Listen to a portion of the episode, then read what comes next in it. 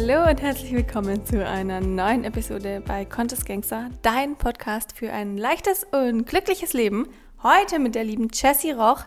Jessie Roch ist Autorin, Journalistin, zertifizierte Ernährungsberaterin und Zykluscoach. Ich denke, das sagt auch schon ganz, ganz viel über unseres Thema aus. Vorne ab, es lohnt sich auf jeden Fall dran zu bleiben, denn am Ende gibt es noch 3x3 unserer Bücher zu gewinnen. Und das ist definitiv auch etwas, was sehr, sehr, sehr zum Thema passt. Jessie und ich sprechen sehr viel über, wer hätte es gedacht, Hormone, über den Darm und Hormone, über natürlich die Periode, einen gesunden Zyklus, wie wir unseren Zyklus unterstützen können, aber ganz besonders eben auch, was unsere Hormone stört und wie wir Hormonstörer beseitigen können, zum Beispiel im Schlafzimmer, in der Küche, im Lebensraum allgemein und natürlich, wie wir unsere Hormone unterstützen können. Ich wünsche euch viel Freude. Vielen Dank für die Einladung. Ich freue mich, dass ich hier sein darf. Also, es wird auf jeden Fall ein spannendes Gespräch. Zu Beginn stelle ich meinen HörerInnen bzw. meinen Gästinnen immer gerne eine Frage und zwar, wenn du dich in drei Adjektiven beschreiben würdest, welche wären das? Ich würde sagen, aufgeschlossen, neugierig und perfektionistisch. Das passt wahrscheinlich irgendwie auch zu unserem Job, oder? Neugierig ist eh ganz, ganz wichtig, weil dadurch irgendwie, je mehr man weiß, desto mehr weiß man auch, dass man nichts weiß. Genauso ist es. Je mehr man weiß, desto mehr will man eigentlich Wissen sammeln, weil man sich immer noch unwissend fühlt. Also es hört nie auf. Ja, genau. Und deswegen ist es ja extrem gut, weil dadurch wirst du ja auch irgendwo Expertin. Wie würdest du deine Geschichte beschreiben? Wie wurdest du Expertin und in welchen Bereichen kennst du dich besonders gut aus? Also ich würde sagen, ich war schon immer sehr interessiert an Gesundheit und gesunder Ernährung. Ich war früher Journalistin und habe viel über dieses Thema geschrieben und wollte das dann immer mehr zu meinem Hauptberuf machen, weil es so meine Leidenschaft war. Und dann kam meine persönliche Geschichte hinzu. Ich habe die Pille genommen und versucht, diese abzusetzen und habe massive Probleme beim Absetzen gehabt. Also Akne, Haarausfall, später dann auch ähm, depressive Verstimmungen und habe da einfach keine Hilfe gefunden von Ärzten. Mir wurde immer nur gesagt, ich soll die Pille halt einfach wieder nehmen. So mein Bedürfnis nach einem hormonfreien Leben wurde gar nicht verstanden. Welche Pille hast du genommen? Weil das war ja früher auch so ganz anders. Es gab ja so andere Pillen. Also die waren ja viel stärker, oder? Als ich die Pille genommen habe, da waren die super hoch dosiert.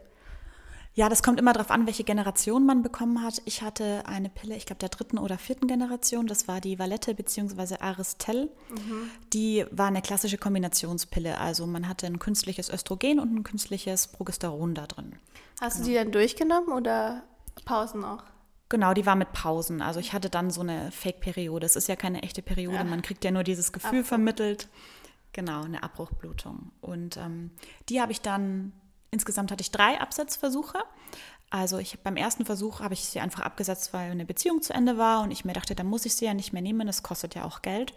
Und habe dann sehr krass unreine Haut bekommen. Das war mit 18. Ich war davor nie irgendwie ein pickliger Teenager oder so. Ich hatte keine Hautprobleme früher.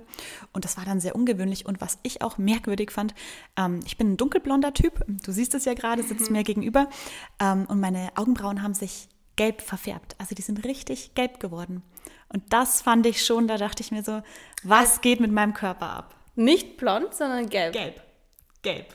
Das ist ja super spannend. Ja. Komisch, aber ja. Mhm. Ja, und da denkt man dann schon drüber nach, was macht das mit meinem Körper? Warum habe ich da solche Reaktionen? Da habe ich angefangen, drüber nachzudenken, aber bin dann auch wieder in eine Beziehung und die war recht lange. Dann war mir das irgendwie dann auch wieder egal, weil ich, als ich jünger war, noch nicht so bewusst gelebt habe, wie ich es heute tue. Und dann bin ich aber ähm, vegan geworden und habe Yoga gemacht und einfach sehr auf meinen Körper geachtet und dachte mir dann, jeden Tag diese Hormone schlucken passt nicht zu diesem Lebensstil, den ich eigentlich führen will.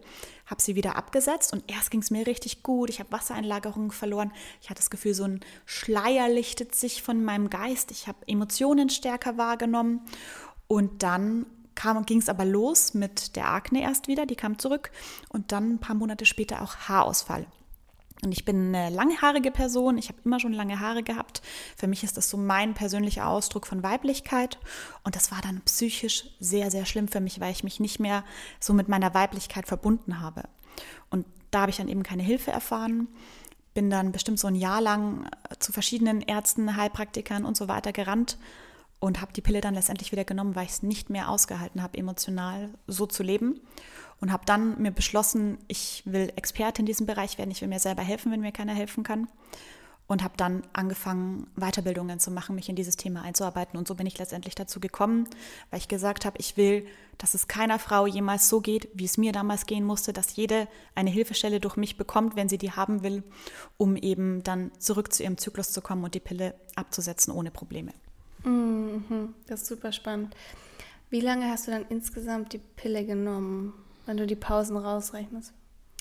Ich meine zehn Jahre. Ich glaube, ich habe sie mit 16 begonnen zu nehmen und ich glaube, ich habe sie mit 26 abgesetzt, wenn ich es richtig im Kopf habe. Das ist ja auch super lang irgendwie, oder? Ja, ist ein langer Zeitraum und natürlich hat das dann auch Auswirkungen. In deinem Podcast sprichst du ja auch super viel darüber, wie man die Pille erfolgreich absetzen kann. Was würdest du jetzt anders machen mit deinem Wissen heute, wenn du sie nochmal nehmen würdest und dann absetzen? Also mit meinem Wissen heute würde ich sie wahrscheinlich nicht mehr nehmen. okay, ja, abgesehen davon. Man muss halt den Körper massiv unterstützen. Man darf nicht unterschätzen, was die Pille macht. Die Pille entzieht uns Nährstoffe. Wir haben also einen Nährstoffmangel. Die Pille wirkt sich auf die Schilddrüse aus. Ganz viele Frauen kommen ja vom Pillenabsetzen direkt in eine Schilddrüsenunterfunktion rein, weil das einfach nicht mehr funktioniert. Die Leber wird belastet. Bei vielen auch der Darm. Ganz viele Frauen, die später Darmprobleme kriegen, sowas wie Reizdarm oder so. Da gibt es auch zumindest eine Korrelation mit der Pilleneinnahme. Es ist noch nicht alles bewiesen, aber es gibt schon Hinweise, die darauf hindeuten, dass die Pille unserem Darm einfach massiv schadet. Und ich würde wahrscheinlich versuchen, einfach meinen Körper ganzheitlich zu unterstützen bei dem Prozess, also die Entgiftung anzukurbeln, die Darmgesundheit zu unterstützen, auch die Schilddrüsengesundheit zu unterstützen, mich mehr mit Nährstoffen auseinanderzusetzen. Was kann ich denn tun? Auch das Thema Nebenniere, Stress. Der Körper ist ja auch gestresst durch diese lange Einnahme von Hormonen, die alle wieder entgiftet werden müssen, weil der Körper das ja als Giftstoff wahrnimmt.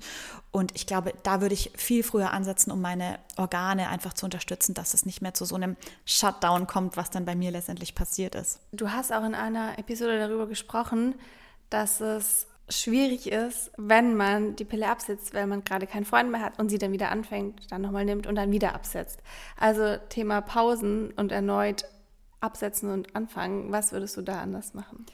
Wenn man die Pille nehmen möchte und dann unsicher ist, ob man sie absetzen soll oder nicht, ist es tatsächlich gesünder für den Körper, sie weiterzunehmen, als sie abzusetzen und wieder anzufangen, wie du sagst, weil das Risiko für Thrombose und auch für Depressionen, gerade bei jungen Frauen, bei Mädchen, ist am Anfang der Einnahme am höchsten. Das geht dann mit der Zeit immer weiter runter. Der Körper hat sich dann wahrscheinlich daran gewöhnt. Ich weiß nicht genau, was biochemisch der Prozess dahinter ist. Ich weiß nur, dass das Risiko am Anfang am höchsten ist. Und deswegen würde ich empfehlen, sie nur abzusetzen, wenn man sich wirklich 100% sicher ist, dass man dabei bleibt, wenn man auch einen Plan B hat, wie man danach weiter verhüten will und nicht zu sagen, ich habe jetzt keinen Freund, brauche sie nicht, dann hat man wieder einen Freund, ja, wie verhüte ich jetzt?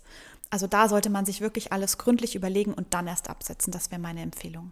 Das macht wirklich Sinn, weil es ist ja jedes Mal wieder ein sehr starker Stress. Und ich nehme jetzt gerade diese bioidentischen Hormone und habe auch ungefähr mit ich habe die Pille früher auch genommen, habe dann aber mit 22 aufgehört, bin jetzt 33, also auch schon lange keine Pille mehr genommen und zwischendurch halt auch diese Pausen gemacht. Eigentlich meine Story ist ähnlich wie deine, nur dass ich sie insgesamt etwas kürzer genommen habe und nicht so die Hautprobleme bekommen habe, aber andere Probleme und allgemein während der Zeit halt super viele Probleme hatte. Und jetzt mit diesen bioidentischen Hormonen aufgrund, dass ich die nicht produziere, die weiblichen Hormone, auch wieder so ein paar Probleme bekommen, aber irgendwie das auch denke, es ist trotzdem wichtig und richtig für mich zu diesem Zeitpunkt. Wie zum Beispiel bei mir ist es immer so dieses, das, was aus dem Darm kommt. Ich habe so Darmthemen und habe jetzt so einen sehbaren, aber nicht spürbaren Hautpilz am Rücken, der irgendwie auch auf dieses Ungleichgewicht von Säure-Basen-Haushalt hinweist, was halt weitergehen kann, weil es damals weiterging zu Candida, also Darmpilz, und dann ging es weiter zu Vaginalpilz. Es ist dann, und dann wird es schmerzhaft.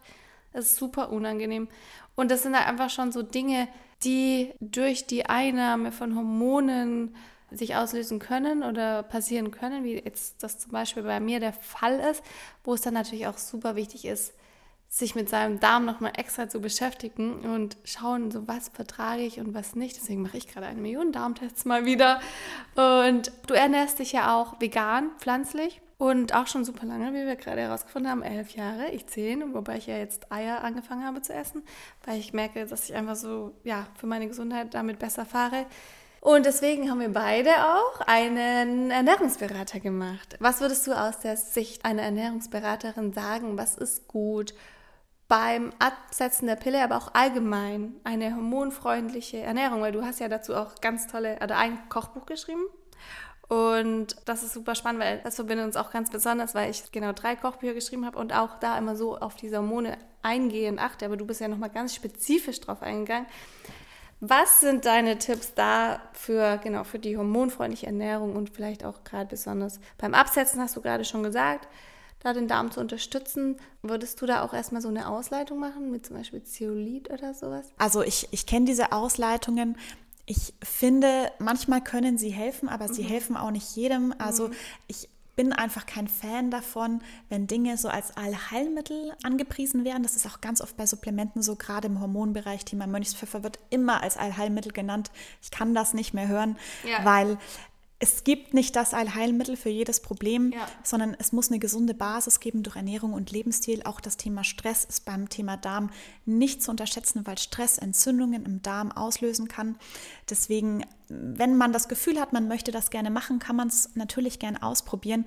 Aber ich glaube, für eine gesunde Darmflora sollte man einfach auf seine Ernährung achten, dass die möglichst antientzündlich ist, dass die darmfreundlich ist. Das ist schon so ein erster Schritt und vielleicht nicht so das Kind mit dem Bade ausschütten und gleich irgendwie dann tausend Darmsupplemente nehmen oder Ausleitungen machen, sondern erstmal bei der gesunden Ernährung anfangen. Auch Thema Bewegung, wahnsinnig wichtig, dass der Darm durchgeknetet wird, dass er bei seiner Arbeit unterstützt wird. Ich glaube, da kann man viel mehr tun und das kostet dann auch nicht so viel Geld, weil das ist ja auch immer eine Geldfrage. Diese ganzen Kuren und Supplementen kosten auch wahnsinnig viel. Also ich würde immer erst so ein bisschen bei den, bei den Basics ansetzen, auch wenn das die Leute nicht gern hören. Die Leute wollen ja immer hören, es gibt diese eine Lösung und dann machen sie das und dann ist alles gut. Zum Thema Kochbuch. Ich habe ein Buch geschrieben, Zyklus im Glück. Da geht es erstmal so um Zyklus Basics und dann auch Tipps zur Ernährung dazu, weil ich ein Fan davon bin, dass wir die Ernährung so ein bisschen an unseren weiblichen Körper anpassen weil was ich bei meiner Ausbildung zur Ernährungsberaterin gelernt habe oder was mir aufgefallen ist, ganz viele Studien basieren da auf dem männlichen Körper was braucht der Mann und das wird auf die Frau übertragen.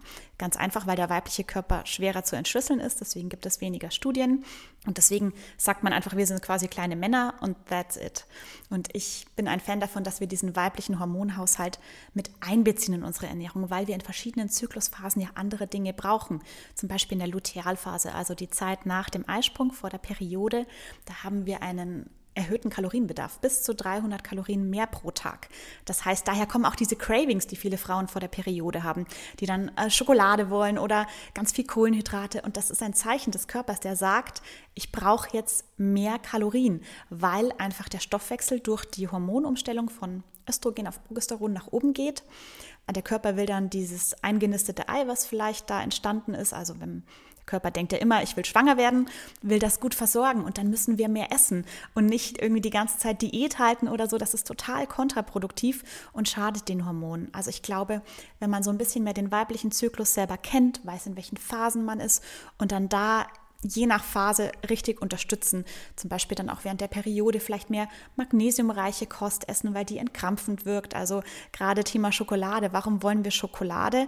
Weil da Magnesium drin ist und das hilft uns, Krämpfe zu reduzieren. Also der Körper sagt uns eigentlich, was er braucht, um sich gut zu fühlen. Und da sollten wir ein bisschen mehr drauf achten. Dann kann man sehr viel für die Hormongesundheit auch tun. Ja, das ist eigentlich so schön, dass du das ansprichst, wenn man nämlich darauf mal wirklich achtet, auf was man Lust hat, während seines Zykluses und dann schaut, was man besonders braucht. Ich habe mich damit sehr viel beschäftigt, weil ich habe ja diesen typischen Rhythmus gar nicht. Ich kann eigentlich immer 100 Prozent geben. Jetzt so mit dem bioidentischen Hormon habe ich so das Gefühl, ich fühle es ein bisschen mehr, was andere Frauen fühlen, aber eigentlich so, das ist bei uns auch so ein Familiending. Das zieht sich so durch die ganze Familie von meiner Mama, der, die, die eine Seite, das ist irgendwie so es ist nicht so, wenn wir nicht diesen natürlichen Zyklus haben, dass ich das jetzt so richtig fühle. Aber ich wollte unbedingt, auch um mich zu unterstützen, damals einen Zyklusbar erfinden, etablieren. Deswegen habe ich mich habe ich mit ganz vielen Doktorinnen aus LA, ich meine, du kennst wahrscheinlich Alisa Witti auch, die jetzt beschäftigt sich auch mit den Circadian and Radian Rhythm. Da habe ich eh eine Podcast-Episode gemacht und auf dem Blog viel geschrieben. Und da habe ich ganz viel mich mit ausgetauscht mit anderen Expertinnen und habe extra so Riegel entwickelt, die das halt so unterstützen cool. zu jeder Phase oder zumindest die Basics. Man kann ja nicht alles unterstützen. Aber ja, leider war es dann so, warum ich es nicht gemacht habe am Ende. Damit es wirklich wirkt, brauchst du so viel von diesen ich wollte es eigentlich ja recht natürlich machen, aber dann muss man eigentlich ja auch noch bestimmte Vitamine B12 und so rein. Das ist dann halt wieder ähm, unter das Heilmittelschutzgesetz fällt und dann ist es ein Supplement. Und ich wollte kein Supplement, ich wollte Riegel haben, also so vier für jede Phase. Aber das ist, und da, da habe ich mich halt so heftig damit beschäftigt und es ist so cool, wenn man da eben, weil ich weiß es einfach nur von Erfahrungen von Freundinnen, aber auf was die übelst Bock haben während ihren Phasen. Das macht alles so viel Sinn, mhm. da danach zu gehen. Und ich weiß gar nicht, wie das Frauen machen, die dann aus der Bodybuilding-Szene in der Shredding-Phase sind oder so. Genau, die verlieren aber oft, oft dann halt auch die Periode währenddessen, weil man da ja, super spannend, dass du es sagst mit den 300 Kilokalorien, das wusste ich nicht, so viel mehr braucht direkt danach. Das ist echt spannend. Ja. Es ist von Körper zu Körper verschieden. Mhm. Es ist mhm. nur so ein Durchschnittswert, aber der Stoffwechsel steigt auf alle Fälle an und deswegen muss man darauf hören und dem Körper mehr zu essen geben. Aber wie du sagst, also in der Bodybuilding-Szene, da haben ganz viele Frauen ihre Periode nicht mehr. Da gehen die einfach gegen ihren Körper leider. Ja, das glaube ich. Das ist dann sehr männerdominiert. Und da sind wir dann wieder bei diesen zwei Zyklen, die es da gibt, wo Frauen halt einfach einen zweiten haben und Männer eigentlich eher nur diesen einen. Und da halt auch drauf hören können. Und wenn wir das tun, dann merken wir auch so, dass es halt, ist halt ein Hobby, ne? Das ist halt eigentlich nicht ganz so richtig also gemacht für uns, aber man kann es mal machen und dann muss man halt wieder schauen, wie man sich eigentlich ernähren möchte, wenn man jetzt so in seiner weiblichen Kraft sein möchte. Weil das ist ja auch spannend, dann ändern sich ja auch die Hormone. Dann hat man zum Beispiel einen erhöhten Testosteronausstoß und produziert halt mehr Testosteron, wenn man das so macht. Und ich habe es auch alles gemacht, deswegen finde ich das also ich finde es super spannend, habe dann gemerkt, aber eigentlich ist das ja gar nichts für mich. und du hast ja auch sehr viel dazu gemacht, auch wie man trainieren kann mit seinem Zyklus, wie man mit seinem Zyklus arbeiten kann und so. Und ich glaube, wenn wir natürlich auf uns hören, dann würden wir das eh tun. Wenn wir nicht so im Außen leben und die Verbindung zu uns finden und aufnehmen und spüren, was gut für einen ist und nicht in diesen Vergleich gehen, was macht denn mein Umfeld, dann ist das Umfeld vielleicht auch noch eher von männlichen Energien dominiert, dann ist, ist man da ja noch mal mehr drinnen. Also es ist natürlich eh abhängig vom Umfeld, aber in meinem Umfeld war das halt damals so. Ich war mit super vielen, bin es auch immer noch, Biohackern unterwegs und da geht es ja ständig um, wie kann ich mehr, schneller, besser, weiter Erfolg haben, 5 Uhr aufstehen und lauter so Dinge. Das ist halt schon was, was dann halt auch oft nicht für alle gut ist oder gut sein kann. Da muss, halt, muss man halt super schauen und selektieren. Du hast ja dann auch super viel zum Thema Hormonstörer gemacht. Das finde ich nämlich auch super spannend, was genau, was die Hormone alle stört. Ich finde, das ist eh so ein Riesenthema, das kann man nicht runterbrechen, weil es gibt halt in jedem Bereich Hormonstörer, aber du sitzt mir auch gegenüber. Und ich finde das sehr spannend wegen Thema Kosmetik. Was kann ich da nehmen? Und auch Du hast einen sehr schönen, angenehmen Geruch, aber es ist wahrscheinlich ein Parfüm. Wie machst du das für dich? Wie findest du da die Lösung, dass du denkst, so das ist okay für meine Hormone und das möchte ich nicht? Ich glaube, es ist wahnsinnig schwierig. Es ist wahrscheinlich ähnlich wie vegan zu sein. Man mhm. schafft das nie 100 Prozent. Allein, wenn man mit dem Auto fährt und irgendwelche Fliegen gegen die Scheibe knallen, dann ist man schon, hat man schon Tiere quasi auf dem Gewissen. Und so betrachte ich das auch in Sachen Hormonstörer. Du sprichst es gerade an. Parfüm ist ein Riesenstruggle von mir, weil ich liebe gute Düfte. Ich bin, ich bin so eine, so eine Nase. Ich brauche immer einen schönen Duft um mich rum. Und ich habe noch kein hormonstörerfreies Parfüm gefunden. Also vielleicht auf Basis von ätherischen Ölen oder sowas gibt es ja, aber da finde ich nichts, was mir zusagt. Ich bin da auf der Suche und deswegen gehe ich so einen Weg. Ich schaue, was ich machen kann und was ich nicht schaffe, schaffe ich halt gerade noch nicht. Also ich mache sehr viel in Sachen Duschgel, Shampoo, dass ich da halt einfach darauf achte, dass die Naturkosmetik, die hormonstörerfrei ist, möglichst auch frei von Alkoholen und sowas. Da achte ich sehr drauf. Zahnpasta, Deodorant, das war so das Erste, was ich umgestellt habe. Und dann gibt es aber Dinge wie zum Beispiel auch Make-up. Da habe ich auch noch nichts gefunden. Bei Mascara, Lippenstiften, das geht alles, aber Make-up habe ich noch kein gutes gefunden. Und ich will mich ja trotzdem wohlfühlen. Also ich sage jetzt nicht Hormonstörer über alles, dann rieche ich halt nicht so, wie ich riechen will. Dafür bin ich dann doch zu sehr ja auch ein Mensch, der einfach ein glückliches Leben leben will und nicht alles aufgeben will, um möglichst perfekt zu sein. Also ich glaube, man muss sich halt das rauspicken, was für einen funktioniert. Bei mir ist Ernährung sehr einfach, da tue ich mir sehr leicht mit gesunder Ernährung. Ich habe meine Küche sehr hormonstörerfrei gemacht und bei meinem Bad gucke ich halt einfach, was geht und ja, gehe die Politik der kleinen Schritte. Da sind jetzt ganz viele Fragen in meinem Kopf. Wahrscheinlich sind jetzt ganz viele Hörerinnen so, ja, aber was ist denn jetzt hormonfreie Kosmetik? Was ist denn jetzt ein hormonfreies Deo und was bedeutet hormonfreie Küche und hormonfreie, also nicht hormonfrei, aber ja, und hormonfreundliche Ernährung. Was wäre der Tipp für dich? Wo, wo fange ich an, wenn ich meine Kosmetik jetzt erstmal angehen möchte und schaue dann so, okay, da ist das, das ist gut für mich. Das Beste, was man, glaube ich, machen kann, ist, sich eine dieser Apps zu installieren. Du kennst die bestimmt auch, Toxfox und CodeCheck. Und damit kann man eigentlich alles durchleuchten. Die sagen einen, ob da Hormone drin sind in der Kosmetik oder nicht. Und damit einfach mal durchs Bad marschieren und gucken, was ist denn überhaupt in meinem Badschränkchen? Vielleicht sind da ja schon gute Produkte drin. Und dann gibt es auch immer Alternativen, die diese Apps vorschlagen. Die kann man sich dann nochmal angucken und da dann vielleicht das aufbrauchen, was man gerade zu Hause hat und dann durch was Hormonfreundlicheres ersetzen. Also ich arbeite zum Beispiel ganz viel mit Ölen. Ich mag diese Firma, kennst du bestimmt auch Jungglück total gerne. So Jojobaöl oder sowas zum Abschminken statt jetzt irgendwelcher, wie ich früher so Micellenwasser, so Seifenlaugenlösungen, habe ich alles getauscht, um damit halt zu arbeiten. Ich habe ein Deo von der Marke Wolkenseifen. Das ist auch auf Kokosölbasis. Das finde ich super ich glaube, man muss auch von dem Gedanken wegkommen, dass man nicht schwitzen darf, sondern dass man halt nur vielleicht angenehm riecht, weil Schweiß ist ja wichtig. Das ist ja auch ein Entgiftungsprozess unseres Körpers. Genau, und dann einfach mal damit durchmarschieren und, und gucken, was es für Alternativen gibt, was hat man zu Hause. Bisschen problematisch ist das Thema Sonnencreme, weil oh ja. chemische UV-Filter ja auch ein Hormonstörer sind. Aber wenn man dann mit mineralischen Sunscreens arbeitet, dann hat man halt oft diese, diesen Weißfilm und sieht dann aus wie so ein Geist. Da musste ich auch so ein bisschen rumprobieren, bis ich eine gute gefunden habe. Für den Körper habe ich leider auch noch keine gute gefunden. Also da laufe ich als Geist dann am, am Badesee rum, aber das ist halt dann so. Ja, dazu kann ich auch noch einiges sagen. Also es gibt wirklich so Firmen, ich, ich bin, halt so aufgewachsen, recht hormonfreundlich, hormonfrei, richtig öko, anthroposophisch und so. Es gibt wirklich Firmen, die das schon immer machen. Äh, Wala, Veleda, Dr. Hauschka haben auch hormonfreies mhm. Make-up, kann ich da empfehlen. Ich benutze eigentlich kein Make-up, deswegen weiß ich jetzt nicht, wie gut das ist, aber die haben so Tagespflege mit so braun oder also wie Make-up ist das, glaube ich, kenne ich da nicht so gut aus. Aber die haben das auf jeden Fall. Make-up kenne ich mich nicht so aus, aber ich weiß, Wala, Wähle da, so, die haben alles hormonfrei. Die haben auch eine Sonnencreme, Mineralien und Zink, aber die haben jetzt eine neue, die ist ganz gut. Die ist, ich bin jetzt sicher, nicht sicher, ob die von Wala oder Veleda und genau, eine von beiden. Und Dr. Hauschke gibt es auch noch, ist auch mega. Aber die kann man dünn auftragen und die geht, dass man nicht so crazy weiß wird. Also die ist echt okay. Und ich bin nämlich jetzt in Berlin bei einer super Firma gewesen. Das ist ein Pop-up.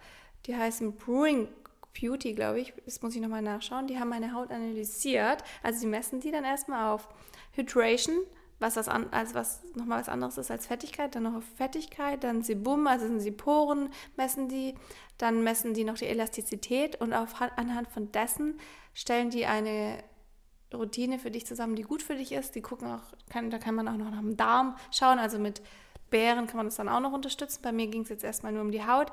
Und da habe ich jetzt Kosmetik bekommen. Natürlich 100% natürlich nachhaltig und die stellen das da in dem Laden her. Das sieht man auch. Die machen halt zehn Flaschen am Tag. Die können natürlich nicht viel machen, weil die da alles selbst herstellen.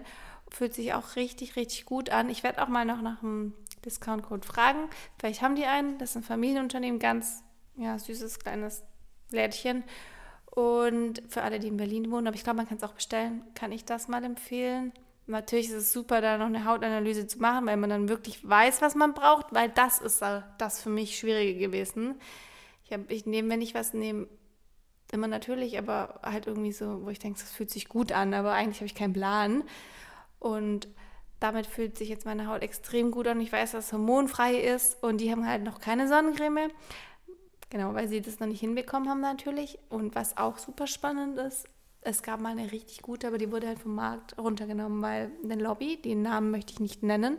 Also die Sonnencreme war von, ich weiß das, weil ich da Mitarbeiter kenne, Wala und die haben so eine gute Sonnencreme gemacht, die aber nicht auf den Markt kommen durfte, aufgrund der Lobby. Aber es gibt mittlerweile welche, die okay sind, aber nicht im Bereich von 50er. Okay, das war ein langer Ausschwung. So, jetzt zum Thema Küche. Wie ist deine Küche hormonfrei geworden? Also das Erste, was ich gemacht habe, war mal diese ganzen Plastikschneidebretter zu entsorgen, die ich zum Teil noch hatte, irgendwie vom Ikea und auch mein Mann mitgebracht hat. Der ist von seiner Mama ganz gut ausgestattet worden damals und alles ähm, gegen Holz oder Stein ersetzt habe. Dann auch diese ganzen Utensilien, ob das jetzt irgendwelche Rührlöffel sind, Schöpflöffel, alles halt aus Holz mittlerweile. Dann bin ich weitergegangen. Ich habe ganz viele Weggläser mir gekauft, ziehe alles in meinen Weggläser um, kaufe möglichst unverpackt, dass das gar nicht erst in diesen Plastikverpackungen war, weil Plastik ist ja auch ein Riesenthema für die Hormone, Mikroplastik. Das möchte ich nicht in meinem Körper haben und ist natürlich auch nicht gut für die Umwelt. Und was ich dann auch noch gemacht habe, vor kurzem erst, war das Thema Pfanne. Ich hatte nämlich immer ganz lang so eine beschichtete Pfanne, weil mir bei meinen unbeschichteten Pfannen immer alles angebrannt ist und ich koche total gerne, aber ich will halt nicht, dass mir immer alles dann in der Pfanne klebt. Also man will ja dann irgendwie auch mm, einen guten Kochprozess haben und dann habe ich so ein bisschen recherchiert, weil ich eben kein gutes Gefühl mehr hatte bei der beschichteten, habe dann gelesen, dass es so gesunde Beschichtung gibt, so diese Green Pan ist ein bisschen verbreitet und habe aber dann festgestellt, dass das alles nur so ein bisschen Hormonwashing ist. Also alles, was irgendeine Form von Beschichtung hat, ist problematisch, auch wenn das jetzt vielleicht frei von PFA ist, aber dann sind trotzdem noch andere hormonstörende Stoffe drin. Und bin jetzt zu einer gusseisernen Pfanne übergegangen. Oh, das, das ist krass, weil das sind ja eigentlich so Pfannen, die man eher in der Fleischküche und Eierküche so nutzt. Und die sind so schwer. Ja. ja, ja, genau. Das, das Problem hatte ich auch. Ich habe sehr schwache Handgelenke. Ich kann schwere Dinge nicht gut halten und dachte mir dann auch, was mache ich denn? Ich kann diese Pfanne ja nicht halten und habe dann ähm, eine Firma gefunden, die heißen Stur und die haben. Das sind Freunde von mir. Kennst du? Ja, Philipp. da habe ich auch die Pfanne. Ja. Und ich denke immer so, die sind mir so schwer, aber ja. Mhm. Aber die sind ja 1,5 irgendwie Kilo leicht. Nee, nicht Kilo, oder? Kilo? Es sind auf alle Fälle leichter, oder waren es nur 500 Gramm, ähm, mhm. als so normale gusseiserne Pfannen. Und ich liebe die. Also ich arbeite so gerne mit diesen Pfannen, auch wenn die immer noch schwer sind, natürlich. Aber ja, ich finde die super und erzähle auch immer allen davon, wie gut ich diese Pfannen finde, weil das ist in meinen Augen gerade die beste Alternative, die wir haben. Es ist voll spannend, weil ich wusste das gar nicht mit den Pfannen. Also ich habe da gar nicht so, ich habe mich da gar nicht so mit beschäftigt, ehrlich gesagt. Das ist super spannend, dass du es gerade sagst. Weil ich dachte mir immer nur so, warum brauche ich eigentlich eine gusseiserne Pfanne? Ich sehe den Sinn darin, weil das ist, Männer lieben das ja eigentlich, aber auch eben eher so, um Steak anzubraten, weil das wird da halt perfekt und für mich ist das halt einfach immer so, oh, komm, ich nehme lieber so meine schnelle, leichte Pfanne. Das motiviert mich aber gerade, die dann auch nochmal mehr zu benutzen. Mhm. Das ist echt ein, ein super Tipp, das habe ich noch gar nicht. Also da ist meine Küche noch nicht hormonfreundlich. Ich weiß gar nicht, ich habe eine Pfanne, die ist extrem gut, aber ich habe sie gar nicht gecheckt. Also ich weiß gar nicht, was das jetzt eigentlich für eine ist. Vielleicht ist sie ja auch nicht, nicht beschichtet, aber wahrscheinlich schon, weil sie klebt nicht. Also ich kann da richtig gut drin braten, ohne dass irgendwas anhängt. Deswegen liebe ich sie halt. Also ist sie bestimmt beschichtet, ja. Du nix schon so, okay. Das heißt, da muss ich wahrscheinlich schauen. Ja, dann zum Thema Raum. Da können wir ja auch noch super viel machen. Wie sind deine Räume gestaltet, sodass sie möglichst hormonfrei sind? Also ich versuche natürlich viel mit Grünpflanzen zu arbeiten, weil die ja auch so ein natürlicher Filter sind. Und ansonsten, ähm, ich bin kein Fan von unserer modernen Einrichtung. Ich kaufe ganz viel bei eBay, Kleinanzeigen aus den 70er Jahren. Ich habe viel Stein, ich habe viel Holz, also so generell von den Möbeln. Aber wir haben vorhin auch über ein Luftgerät von dir gesprochen. Da kenne ich mich tatsächlich noch nicht so aus. Also da kannst du wahrscheinlich sogar mehr dazu erzählen. Genau, aber ich möchte jetzt ja auch nicht so mega krass viel Werbung für so teure Sachen machen. Aber klar, es gibt in unseren Wänden von einfach von Baumaterialien, Baurückständen sind super viele Formaldehyde drin. Ich mag das Wort nicht so, aber Giftstoffe von einfach Bauarbeiten. In der Wandfarbe ist super viel. Man kann sehr stark auf die Wandfarbe achten, am besten eine mineralische, die lässt sich jeder Maler, Malerin hasst diese Farbe, weil die so schwierig zu streichen ist. Die ist aber theoretisch die mit die gesündeste. Also man kann da sich informieren, was man an die Wand schmiert, ist aber auch viel, viel teurer. Und dann natürlich schauen, es gibt halt so Luftreiniger. Es gibt bestimmt auch günstigere Alternativen außer Dyson. Ich hatte halt einen Dyson. Den habe ich gerade eben verkauft. Deswegen haben wir gerade drüber geredet. Da kam gerade einer über, über Ebay, weil ich umziehen werde. Deswegen habe ich den gerade verkauft. Der filtert das zum Beispiel raus, diese Formaldehyd. Aber ich kann gut sein, dass es da weitere günstigere Alternativen gibt.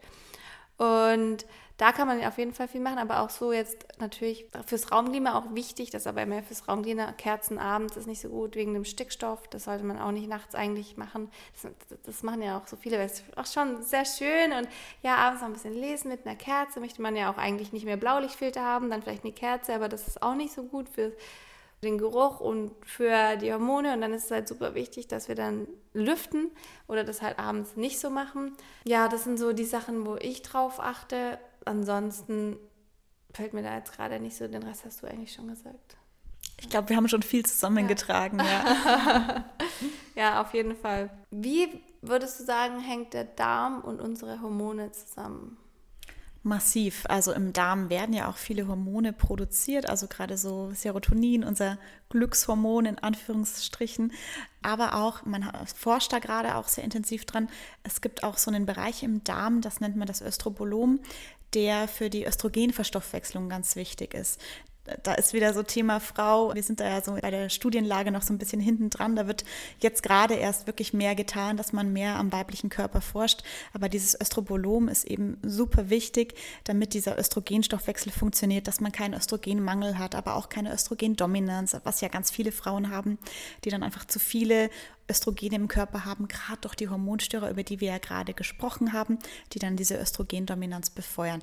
Also sprich, wenn man was für die Darmgesundheit tut, tut man immer auch was für die Hormongesundheit, weil das wirklich super eng verknüpft ist. Und du hast es vorhin auch angesprochen mit Vaginalpilz und Candida, also auch unsere Floren, also die Vaginalflora und die Darmflora hängen ja auch super eng miteinander zusammen. Also ist ja logisch, das ist ja alles sehr nah beieinander.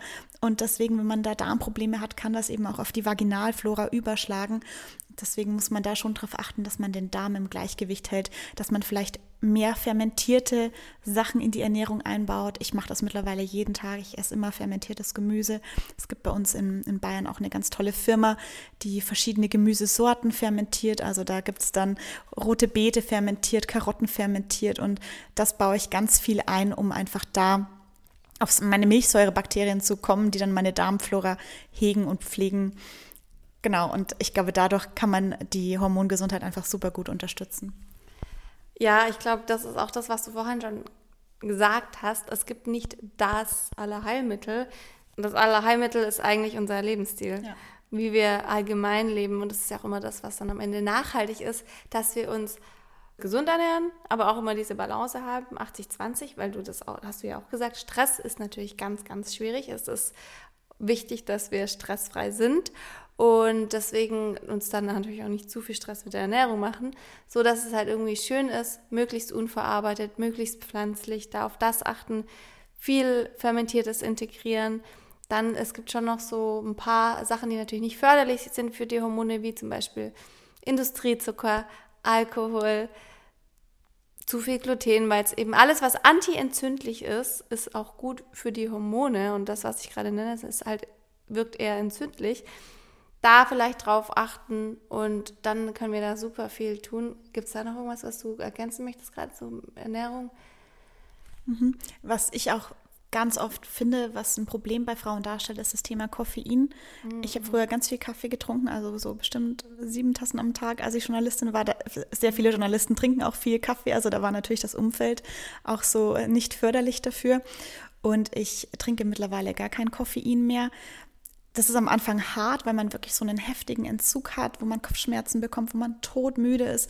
Da merkt man aber erst, wie süchtig man danach ist. Und ich will nicht süchtig nach irgendwas sein, egal was es ist. Also ich will Herr über meinen eigenen Körper sein. Da habe ich das dann gemerkt, wie sehr mich das beeinflusst. Und bei vielen Frauen fördert das eben PMS-Beschwerden oder auch stärkere Regelschmerzen. Also ich empfehle das auch ganz vielen Frauen in meiner Community. Und die kommen dann nach ein paar Monaten und sagen, hey, meine Periode ist wirklich besser geworden.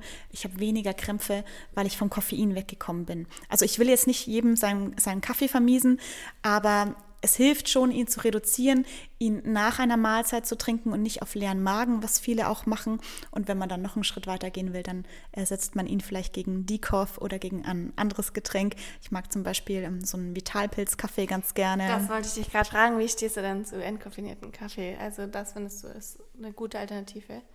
Ich trinke welchen, der ähm, nach dem Swiss Decaf-Verfahren äh, entkoffiniert wurde, also einfach mit Wasser und Zeit, weil es gibt schon auch welche, die dann mit chemischen Vorgängen entkoffiniert werden. Dann hast du wieder Hormonstörer in deinem Kaffee. Also man muss schon dann auf die Qualität achten und das kostet dann auch dementsprechend. Aber ich trinke ab und zu schon gerne eine Tasse Decaf, aber dann halt wirklich, also ich mag die Firma, muss ich nochmal nachgucken. Also ich nutze No Coffee, weil die entwaschen den auch. Ich habe aber letztens noch mal was gelernt, dass es da auch noch mal unterschiedliche gibt. Also ich dachte, entwaschen, also zwar dieses Koffein nicht synthetisch rausziehen, sondern eben, wie du sagst, mit Wasser und Zeit rauswaschen ist so die schonendste Variante. Aber jetzt habe ich gerade bei einem Barista nochmal gelernt, dass es da auch nochmal Unterschiede gibt und man da auch auf so ein bestimmtes Siegel achten muss, was ich jetzt natürlich nicht im Kopf habe, wie es heißt da bin ich jetzt selbst noch keine Expertin, aber das ist schon mal super wichtig, dass so der erste Schritt, genau, dass es nicht synthetisch rausgezogen wird, sondern am besten irgendwie entwaschen. No Coffee kann ich empfehlen, genau, es kostet einiges. Ah, ich liebe das, weil mir geht es auch super viel um diese Zelebrierung von Kaffee. Das ist für mich so wie so, für viele so ein Grüntee, so ein Ritual. Mir wird es von Grüntee schlecht, ich kann Grüntee nicht trinken, mir wird es direkt übel. Ich kann auch Matcha schwierig trinken. Wie ist das bei Matcha? Trinkst du das dann? Ab und zu, wenn ich mal unterwegs bin, also es ist generell, ich trinke manchmal auch tatsächlich noch Kaffee mit Koffein, wenn ich halt bei Freunden eingeladen bin und die dann gerne irgendwie Kuchen servieren. Und ich bin kein Teetrinker, ähnlich wie du, also Kräutertee mal ab und zu, um die Hormone zu unterstützen, aber dann hat das einen Zweck und es ist nicht das Genussding. Aus Genuss trinke ich am liebsten Kaffee und deswegen ab und zu bei Freunden trinke ich auch mal einen. Meistens geht es mir danach aber schlecht, dann bereue ich es auch wieder, aber das ist halt wieder so dieses 80-20, ich will auch ein sozialer Mensch sein, ich will irgendwie mit Leuten interagieren können und dann nicht immer die sein, die dann immer nur Wasser trinkt. Das nervt viele Menschen auch leider oder die fühlen sich dann unwohl, weil sie das Gefühl haben, sie können dir nicht genug anbieten. Gerade bei älteren Menschen so bei den Omas, kennt ihr vielleicht auch. Ja, ich bin auch schon persönlich angegriffen, dass du hier meinen mein Vitamin D-Saft nicht hier bringst. Nein, Spaß. Aber ich, äh, das ist echt ein wichtiger Punkt. Aber ich, ich möchte auch nochmal sagen, ich trinke auch Kaffee. Ich habe ihn nur reduziert mit noch entkoffinierten Kaffee. Und ich trinke aber schon Tee, aber ich trinke mal so, ich trinke sehr viel Milchgetränke. Also so, ja, ich mache mir auch so ein Macra Latte oder irgendwas. Ich mache mir alles Mögliche. Golden Milk trinke ich ganz viel, Kakao mhm. und so. Aber ja, Kaffee ist halt schon für mich so ein Ding, weil man geschmacklich schwierig ersetzen kann. Ja. Vielleicht noch kurz zum Matcha. Also den trinke ich auch ab und zu, wenn ich eben unterwegs bin. Aber auch bei dem fühle ich mich danach unruhig und aufgeputscht und ich vertrage ihn nicht so gut. Ich mag ihn eigentlich ganz gern. So einen schönen Matcha Latte, gerade auch so ein Iced Matcha mag ich total gern und ich finde, es sieht auch einfach lecker aus. Ich mag die grüne Farbe. Aber ich vertrage es nicht so gut. Das ist so ein bisschen mein Problem, weil ich halt so weit weg vom Koffein bin, dass mein Körper sehr stark reagiert. Deswegen versuche ich dann auch lieber so eine, so eine Iced Golden Milk oder sowas mag ich dann lieber, weil dann geht es mir einfach besser damit. Und das schmeckt auch super gut. Und mhm. ist anti-entzündlich yes. und noch gelenkfördernd. Also super gut für die Gelenkgesundheit, aber allgemein für die Darmgesundheit. Weißt du, wie deine Hormonlage ist? Hast du die mal gemessen? Ich bin tatsächlich kein Fan von diesem krassen Hormonmessen. Ich habe da neulich auch ein spannendes Buch von einem Gynäkologen gelesen, der auch gesagt hat, wir haben irgendwie so einen so Messwahn, den wir gar nicht brauchen, weil der Körper uns ja sehr genau sagt, wo wir gerade stehen. Also ich mache NFP, ich weiß nicht, ob dir das was sagt, das ist ja so eine Methode zum Verhüten, auch zum bewusst schwanger werden, wenn man das möchte. Also man kann es in beide Wege benutzen. Man misst seine Temperatur morgens und trackt den Cervixschleim und erkennt anhand dessen, wo man gerade in seinem Zyklus steht. Ich mache das und ich sehe, dass ich sehr gute Östrogenwerte habe anhand von meinem Cervixschleim. Das passt alles sehr gut. Wie siehst du das? weil der Zervixschleim bei mir, ähm, der verändert sich ja durch Östrogen. Also Östrogen sorgt dafür, wenn das ansteigt, dass der flüssiger wird, dass man wirklich diesen Ausfluss hat, der dann so, wenn man den zwischen die Finger nimmt, dann ist der so spinnbar. Er ist manchmal auch cremig oder manchmal fühlt es sich sogar so ein bisschen an, als würde einem tröpfchenweise Urin abgehen. Also wirklich richtig, richtig nass. Und das ist ein Zeichen, dass das Östrogen auf dem Höhepunkt ist, dass der Eisprung naht. Das ist sehr spannend. Das hatte ich letztens auch mal, diese Erfahrung. Ich dachte so, was geht ab? Ich war, ich war so mit meinem Freund, ich kenne das ja nicht. Ich war so mit meinem Freund, ich so, Schatz, ich, hä, irgendwas ist so plötzlich voll nass bei mir. Ich muss mal kurz hier stehen bleiben, ich komme gerade gar nicht mehr klar. Gut, dass du mich aufklärst. Ja, mhm, danke. Ja, also das, das kommt davon. Und daran sehe ich ja, dass bei meinem Östrogen alles funktioniert. Dann, wenn du deine Temperatur misst, dann steigt die irgendwann an, bedingt durch deinen Eisprung, weil dann Progesteron ausgeschüttet wird. Und das sorgt dafür, dass die Temperatur ansteigt. Also ich sehe dann auch, wie lang ist meine Lutealphase, also die Phase nach Eisprung vor Periode. Die sollte mindestens zehn Tage lang sein. Dann hat man genügend Progesteron. Die ist bei mir meistens so 12, 13 Tage. Das ist super. Also ich weiß, dass es meinem Körper Körper gut geht. Deswegen muss ich meine Hormone nicht messen. Und das Ding ist auch, es gibt dann immer Normwerte, dann hast du vielleicht Normwerte, du fühlst dich aber nicht gut, aber der Arzt sagt dir, es ist alles normal bei ihnen. Also diese, diese Messerei, ich glaube, wir sollten mehr auf unseren Körper hören und mit so Methoden wie NFP können wir sehr genau sehen, was in uns vorgeht, ohne diese Tests machen zu müssen. Das ist, glaube ich, eher so mein Weg, den ich gut finde.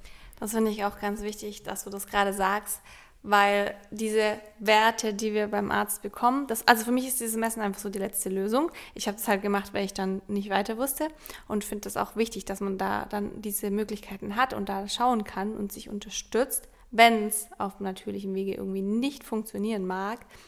Und wir aber auch diese Werte, die wir beim Arzt bekommen, diese Normwerte, die sind ja auch an den Menschen gemessen, die sich messen lassen. Also das sind meistens auch schon Menschen, die gar nicht mehr in der Norm liegen, wie ich. Und eh schon, das ist nämlich super spannend. Dadurch verschiebt sich ja das auch alles. Und deswegen kann es auch super sein, dass wir uns, wie du gerade gesagt hast, hier im irgendwie Normbereich bewegen, aber der Normbereich ist halt einfach schon gar kein richtiger Normbereich und einfach nicht unser Normbereich und deswegen passt es einfach nicht für uns.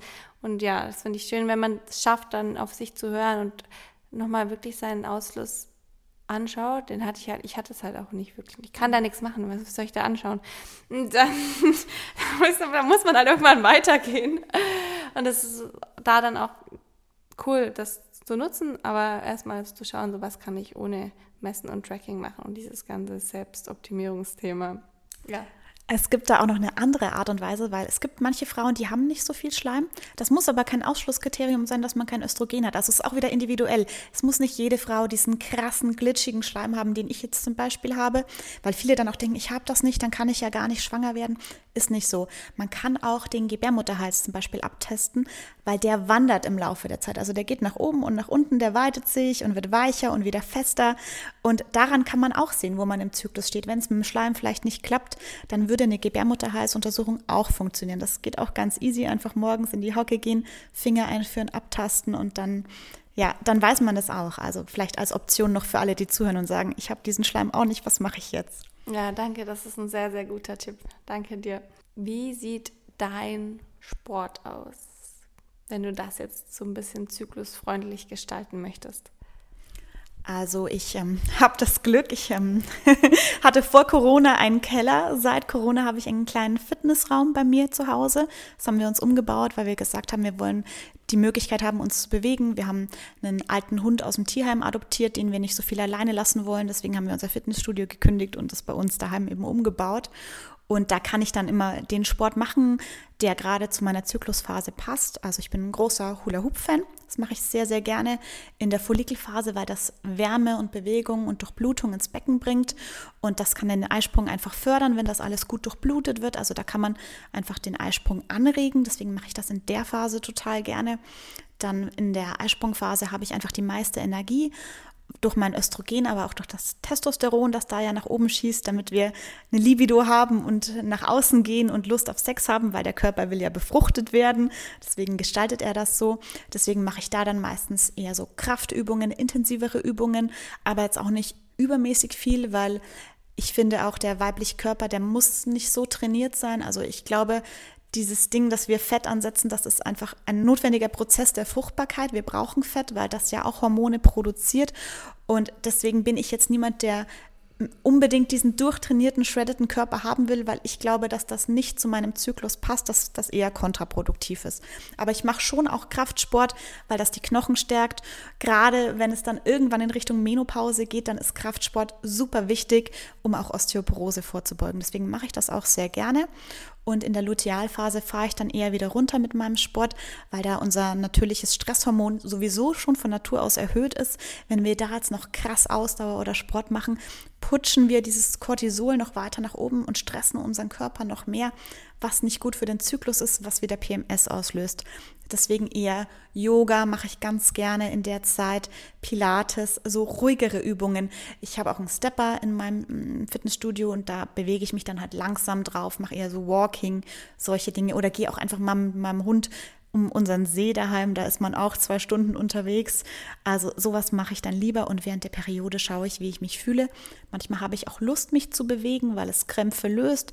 Manchmal ist mein Lieblingssport aber auch einfach auf der Couch zu liegen. Also da gucke ich immer so, wie es mir in der Periode gerade geht.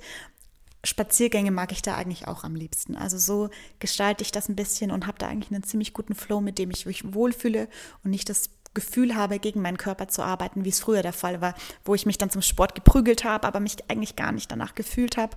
Und man ist dann aber immer selber so hart gegen sich selber und sagt, du musst aber jetzt, sei nicht so, so schwach und so, ja, so faul und ähm, das mache ich nicht mehr, sondern ich höre wirklich auf das, was mein Körper mir sagt.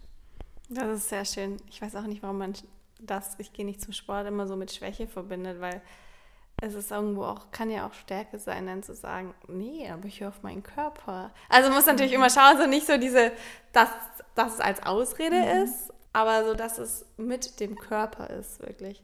Das gleiche auch bei, bei der Ernährung dann und beim Job und beim Schlafen. Ich finde, da, da zwingen wir uns oft zu Sachen. Also ich zum Beispiel, ich bin halt einfach früh müde. Ich bin halt einfach, um 21 Uhr fängt es bei mir an, dass ich müde werde. Und ich habe mich früher immer gezwungen, dann noch wach zu bleiben und dann auch mit meinen Freunden zu sein. Aber eigentlich bin ich schon immer, um, zwei, um 22 Uhr kann ich immer schlafen eigentlich, theoretisch. Aber das ist irgendwie auch so, dann ist man auch nicht so gesellschaftlich konform, aber mittlerweile denke ich so, nö, ist mir egal, mache ich einfach. Das ist, geht, der zieht sich durch so viele Lebensbereiche. Und das ist nämlich auch was, was wieder sehr hormonfördernd sein kann, da mit seinem Rhythmus zu leben. Und vor allem Schlaf ist ja so das Allerwichtigste auch nochmal für die Hormone. Schlaf ist einfach für alles wichtig. Dass man stressfrei ist, dass die Hormone glücklich sind, dass der Darm glücklich ist. Und deswegen ist das für mich immer mittlerweile so die Prio. Ja, absolut. Ich habe eine Ausbildung auch gemacht ähm, mhm. zum Hormone Health Coach. Mhm. Und was mir da auch einfach am meisten hängen geblieben ist, ist das Thema Schlaf, weil du es jetzt gerade ansprichst. Also wenn du krank bist, wenn du irgendwie Hormonbeschwerden hast, deine Periode ausbleibt oder du meinetwegen auch eine Nebennierenerschöpfung hast, man kann sich gesund schlafen. Es ist wirklich das A und O. Wenn der Schlaf nicht passt, dann wird alles andere auch nicht funktionieren. Das unterschätzen wir auch immer. Das ist so wie das Thema Stress. Wir alle haben Stress und denken, ja, das ist normal, Stress zu haben. Aber das ist es nicht. Es ist super ungesund. Und das sind halt diese Basics, die für die meisten Menschen langweilig zu hören sind, aber die sind so wichtig und wir müssen aufhören, das zu unterschätzen und wie du sagst, einfach mehr auf den Körper hören. Ich glaube, das ist so the, the key takeaway heute. Einfach auf den Körper hören und dem folgen, was er sagt, dem auch, dem auch nachgehen und das tun, was ja. er sagt. Ja, das ist ganz wichtig. Ich finde, das ist auch ein, ein richtiger schöner Schluss, den wir hier nehmen können. Ich habe eine Frage, hättest du Lust, dein Buch zu verlosen? Dann könnten wir hier noch ein Gewinnspiel. Können wir sogar zusammen ein Gewinnspiel ja, machen? Cool. Würde ich sagen, wir verlosen, wenn es für dich okay ist. Mhm. Da sieht man auch, wie spontan ich immer bin. Dreimal unser Buch, beides unser Buch. Und einfach da den Podcast bewerten, wenn ihr es noch nicht getan habt. Und das geht hier ganz einfach bei Spotify mit den fünf Sternen, kann man das bewerten oder je nachdem, wie ihr ihn findet, Kritik sonst schreiben. Und bei Apple geht das auch einfach. Man kann zum Beispiel, wenn man ein iPhone hat, das einfach in die Such ich mag das Wort einfach ja gar nicht. Man kann es in die Suchfunktion, kann man eingeben, Podcast-App und dann kommt diese App und da kann man dann eine Bewertung schreiben und uns dann gerne auf Instagram markieren, wenn ihr diese Episode hört. Wir freuen uns immer sehr darüber. Und dann, ich schreibe unten meine E-Mail hin, schickt mir da das hin mit der Bewertung und dann geht es in die Verlosung. Klingt super, so machen ja. wir das. Sehr schön. Ich finde es super schön, dass du dir die Zeit genommen hast, über dieses Thema zu reden, weil ich wünsche mir wirklich, dass mehr Frauen da draußen das erfahren und aufhören, gegen ihren Körper zu arbeiten. Deswegen danke, dass ich heute hier sein durfte. Ja, ich danke dir, liebe Jessie. Im Einklang mit unserem Körper. Vielen Dank, dass ihr zugehört habt. Habt euch lieb und auf einen leckeren Kurkuma Latte, würde ich sagen. So Tschüss. Tschüss.